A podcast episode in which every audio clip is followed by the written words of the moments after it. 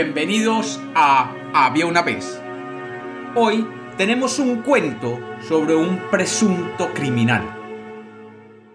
Bienvenidos de nuevo a Había una vez.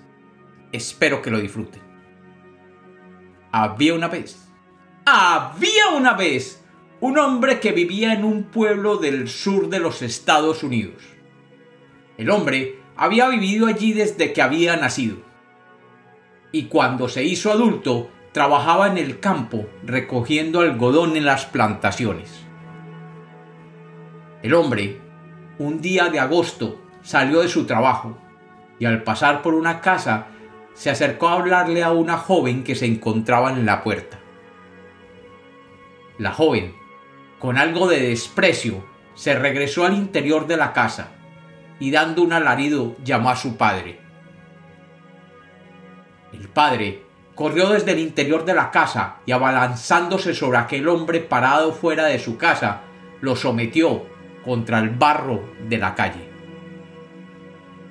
Después de amarrarlo, lo llevó ante el sheriff del pueblo, y éste lo encerró en una celda oscura en espera de ser juzgado. El periódico del pueblo mostró la foto de aquel hombre aterrorizado bajo el título de Terrible criminal ha sido capturado en operativo liderado por un valiente ciudadano. Al día siguiente fue llevado ante el juez que rápidamente lo condenó a pena de muerte. El reo fue llevado a prisión después de ser examinado por un médico que al examinarlo lo encontró en perfecto estado de salud, pero le encontró un pequeño dolor en un brazo debido al golpe que recibió por el padre de la muchacha, un dolor en un pie, un poco de rasquiña por los grilletes que le habían colocado en las bases de los pies y manos, y un caso avanzado de vitiligo que se mostraba en sus brazos y rodillas.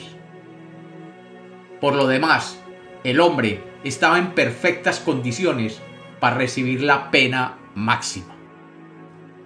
En aquel estado del sur de Estados Unidos, la justicia era lenta y el hombre fue encerrado esperando que el alcalde algún día se comunicara con el fiscal del estado para que éste certificara la pena de muerte impuesta a aquel hombre y finalmente se comunicara con el gobernador para que éste finalmente firmara la orden de ejecución de aquel reo.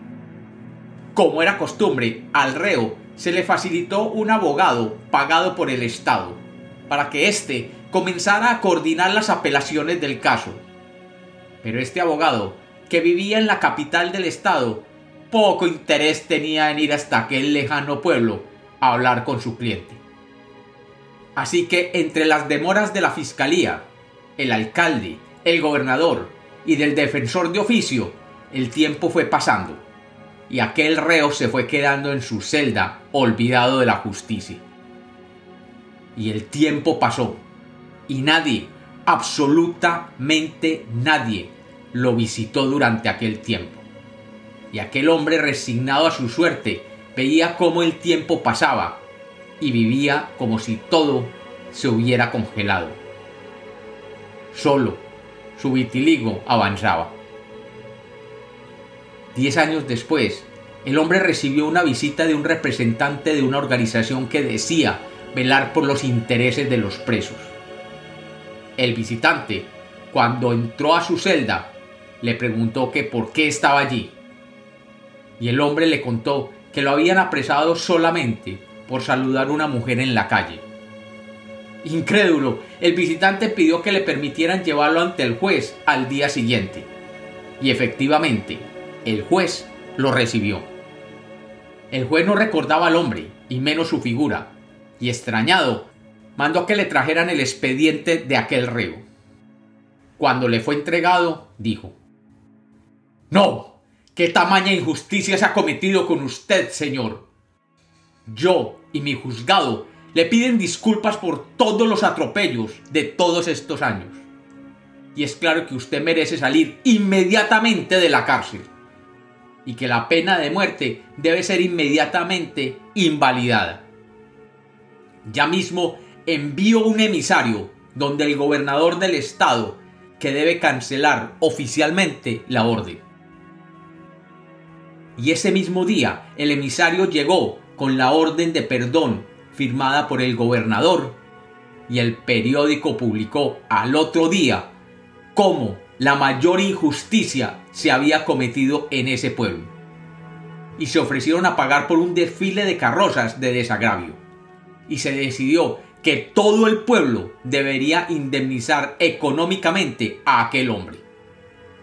Y en primera página salió la foto de aquel hombre sobre una carroza llena de flores y guirnaldas, mientras todo el pueblo lo vitoreaba.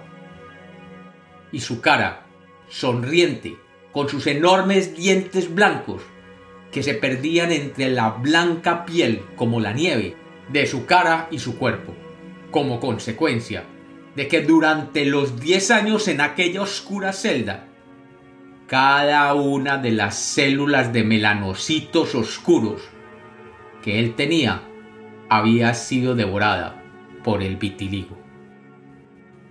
Y como los cuentos nacieron para ser contados, este es otro cuento de Había una vez.